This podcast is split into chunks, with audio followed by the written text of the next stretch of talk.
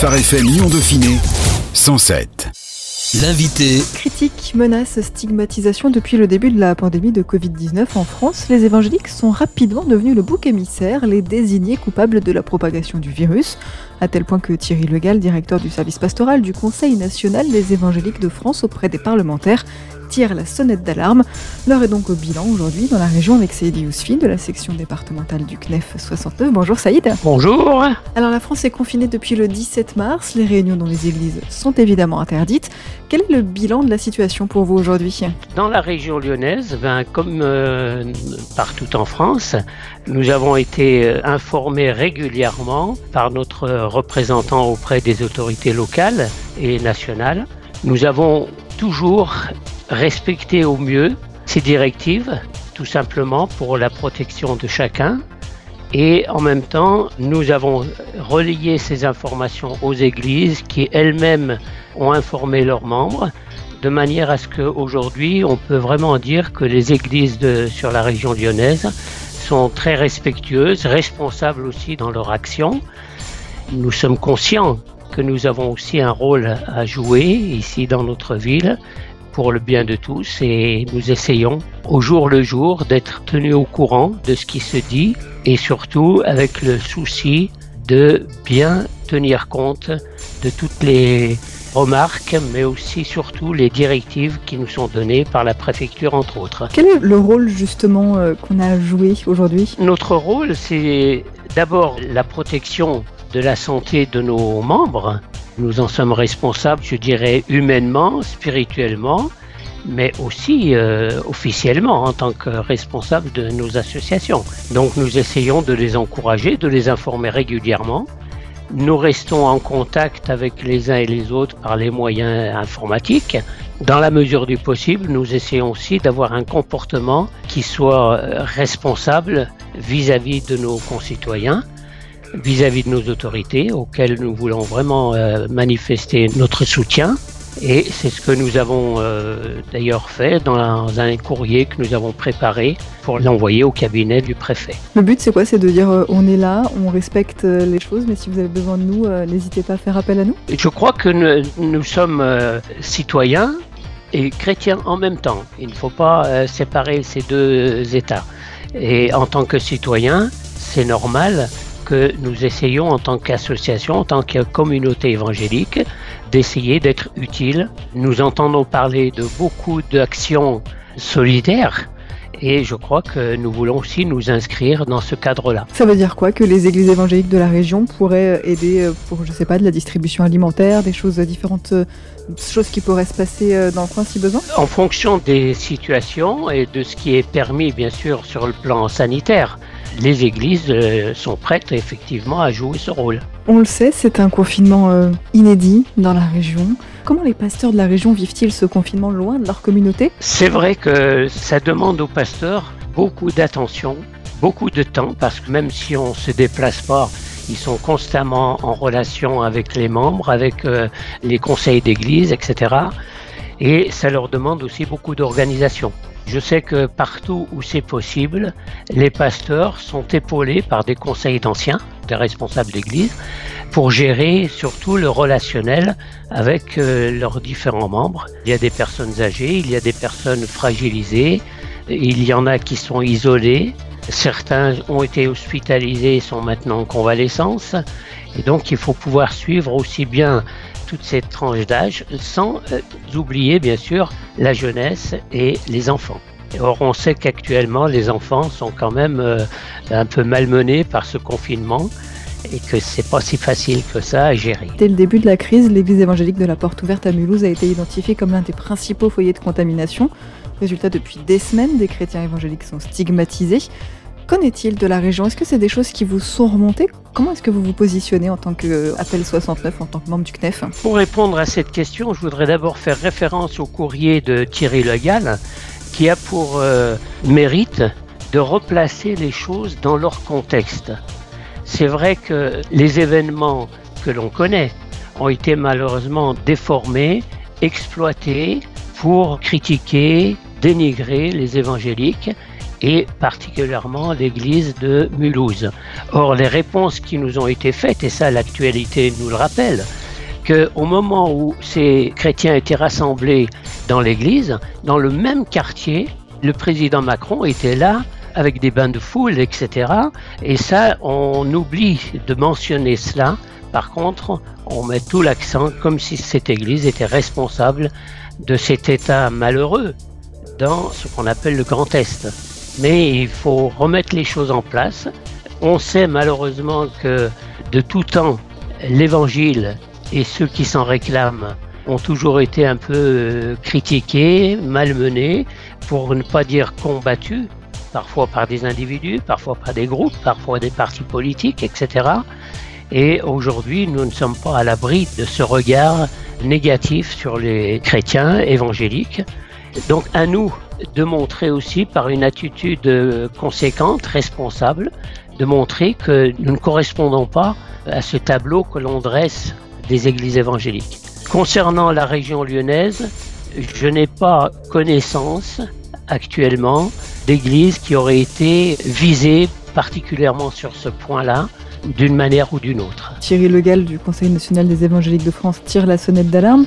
Une des manières de réagir, c'est de, de, dire euh, on n'est pas comme ça, mais du coup, comment on est? Est-ce qu'il n'y a pas un problème de méconnaissance finalement aussi des évangéliques en France? Disons qu'aujourd'hui, avec le CNEF au niveau national et les représentants au niveau départemental, nous avons la possibilité de dialoguer et de nous faire connaître avec les autorités en premier lieu. Et puis ensuite, là où nous sommes situés, là où les églises sont situées, eh bien les membres ont aussi cette responsabilité d'avoir des relations, en tout cas de rechercher des relations avec leur voisinage pour se faire connaître.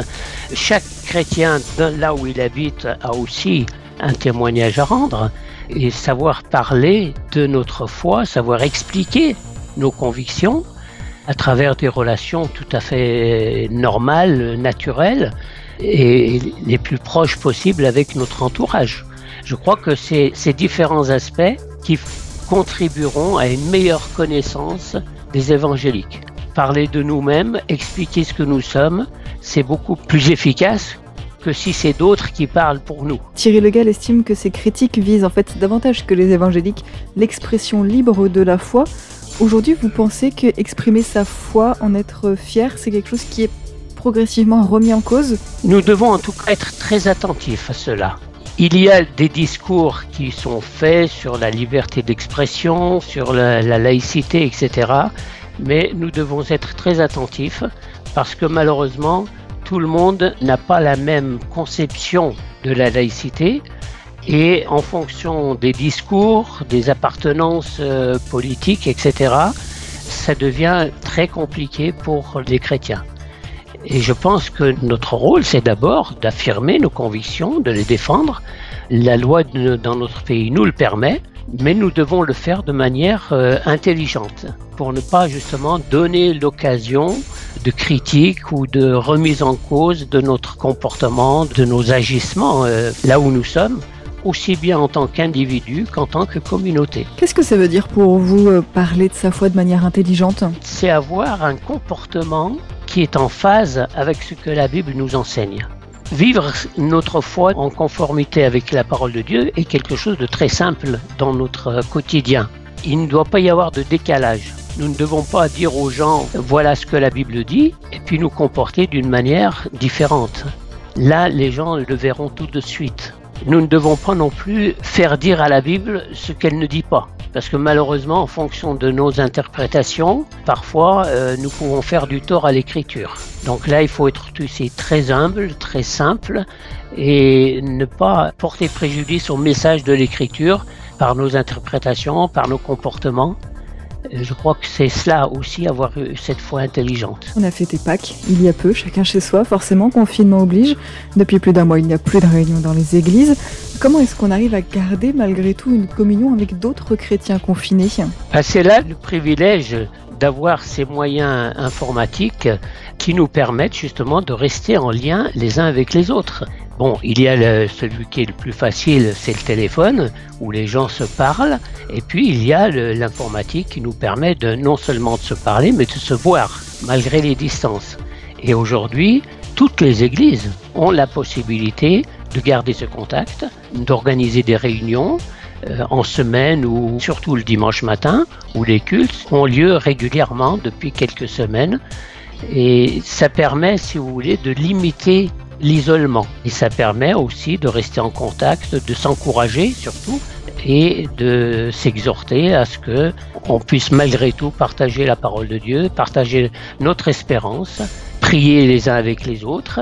Voilà ce que la technique aujourd'hui nous permet et je crois que nous sommes euh, vraiment reconnaissants pour cela. Lutter contre l'isolement spirituel, finalement prier ensemble, c'est aussi le but de l'opération Prions ensemble qu'a lancé le Conseil national des évangéliques de France. De quoi s'agit-il? Ça permet d'abord d'être ensemble sur des sujets. Quand on partage ensemble sur des sujets, ça nous rapproche déjà dans l'intention, dans les pensées, partir sur un texte malgré les distances fait quand même un lien entre ceux qui lisent ce texte, ceux qui prient sur la base de ce texte, parce qu'on reçoit aussi des nouvelles qui nous rapprochent les uns des autres d'une certaine manière. Et l'utilité de cela, euh, nous l'avons aussi repris nous-mêmes ici sur Lyon pour les églises de l'appel, où nous proposons aussi à nos membres de se joindre dans la prière le jeudi matin de 8h à midi. Et de, de cette manière, toutes les personnes qui souhaitent s'unir de cette manière à la prière collective peuvent le faire euh, en fonction de leur disponibilité dans la matinée. Donc vous voyez, c'est quelque chose qui est très simple, qui se vit très simplement et qui permet au plus grand nombre de participer quand même à cette communion fraternelle euh, malgré les distances. Quels sont les bienfaits finalement de cette prière collective, de cette prière tout court d'ailleurs, euh, en ces temps troublés, compliqués? Quand euh, l'Écriture nous dit de prier les uns pour les autres, elle ne parle pas de limites géographiques. Prier les uns pour les autres, c'est tout simplement remettre au Seigneur les chrétiens où qu'ils soient, sachant que le Seigneur, lui, les voit, connaît leur situation. Dans la mesure où nous nous adressons à notre Dieu, pour nos frères et sœurs dans la foi, quelles que soient les distances. Donc les distances ne doivent pas être une limite pour nous. Elles ne le sont surtout pas. L'opération Prions ensemble est construite autour d'un livret de prière avec des thématiques euh, proposées. Le premier thème, la première thématique proposée, c'est de prier pour les autres chrétiens. C'est étonnant d'avoir choisi ces autres chrétiens en premier thème plutôt que euh, les soignants, plutôt que les malades, plutôt que tout ce qu'on aurait pu imaginer euh, dans ce contexte-là. Pourquoi c'est important de prier particulièrement pour les autres chrétiens Nous ne sommes pas, en tant que chrétiens, nous ne sommes pas à l'abri de tous les dangers que connaissent nos concitoyens. Les chrétiens sont aussi affectés de la même manière par le virus que tous les autres. Nous avons connaissance de plusieurs responsables d'église et de membres d'église qui ont été atteints d'une manière très forte. Il y a eu des décès, il y a eu des gens qui ont été en réanimation, qui maintenant sont en convalescence. Donc nous ne sommes pas traités d'une manière différente. Nous ne sommes pas à l'abri de cette maladie. Et donc, on prie d'abord pour ceux qui sont les plus proches. C'est aussi un peu, si vous voulez, un peu humain. Quand euh, dans une famille, on est responsable avant tout de notre propre famille. Et puis ensuite, on, on étend l'attention sur les autres. Prier pour les églises. Je dirais que si nous ne prions pas pour nos frères, qui va le faire? Qui va le faire Donc ça, c'est notre première responsabilité. Cela ne veut pas dire que nous ne devons pas non plus prier pour notre prochain. Et ça, la Bible est très claire là-dessus. Elle ne fait pas de différence. Seigneur nous demande de prier les uns pour les autres, mais aussi de prier pour tous ceux qui sont dans le malheur, tous ceux qui sont dans le besoin. Il y a nos concitoyens, il y a nos autorités, surtout ne sont pas oubliés par l'Écriture. Vous faites bien de rappeler qu'effectivement les chrétiens ne sont pas épargnés euh, par cette maladie, on l'a vu, mais pour certains chrétiens, ils continuent de penser que ce coronavirus, que ce Covid est une sorte de punition divine qui toucherait euh, que ceux qui ne croient pas. Qu'est-ce que vous avez envie de répondre à ces chrétiens-là qui voient vraiment cette maladie comme une punition de Dieu? Je dirais que là, il faut être très humble, très prudent lorsque nous tenons de tels discours, parce que rien ne nous permet d'affirmer cela.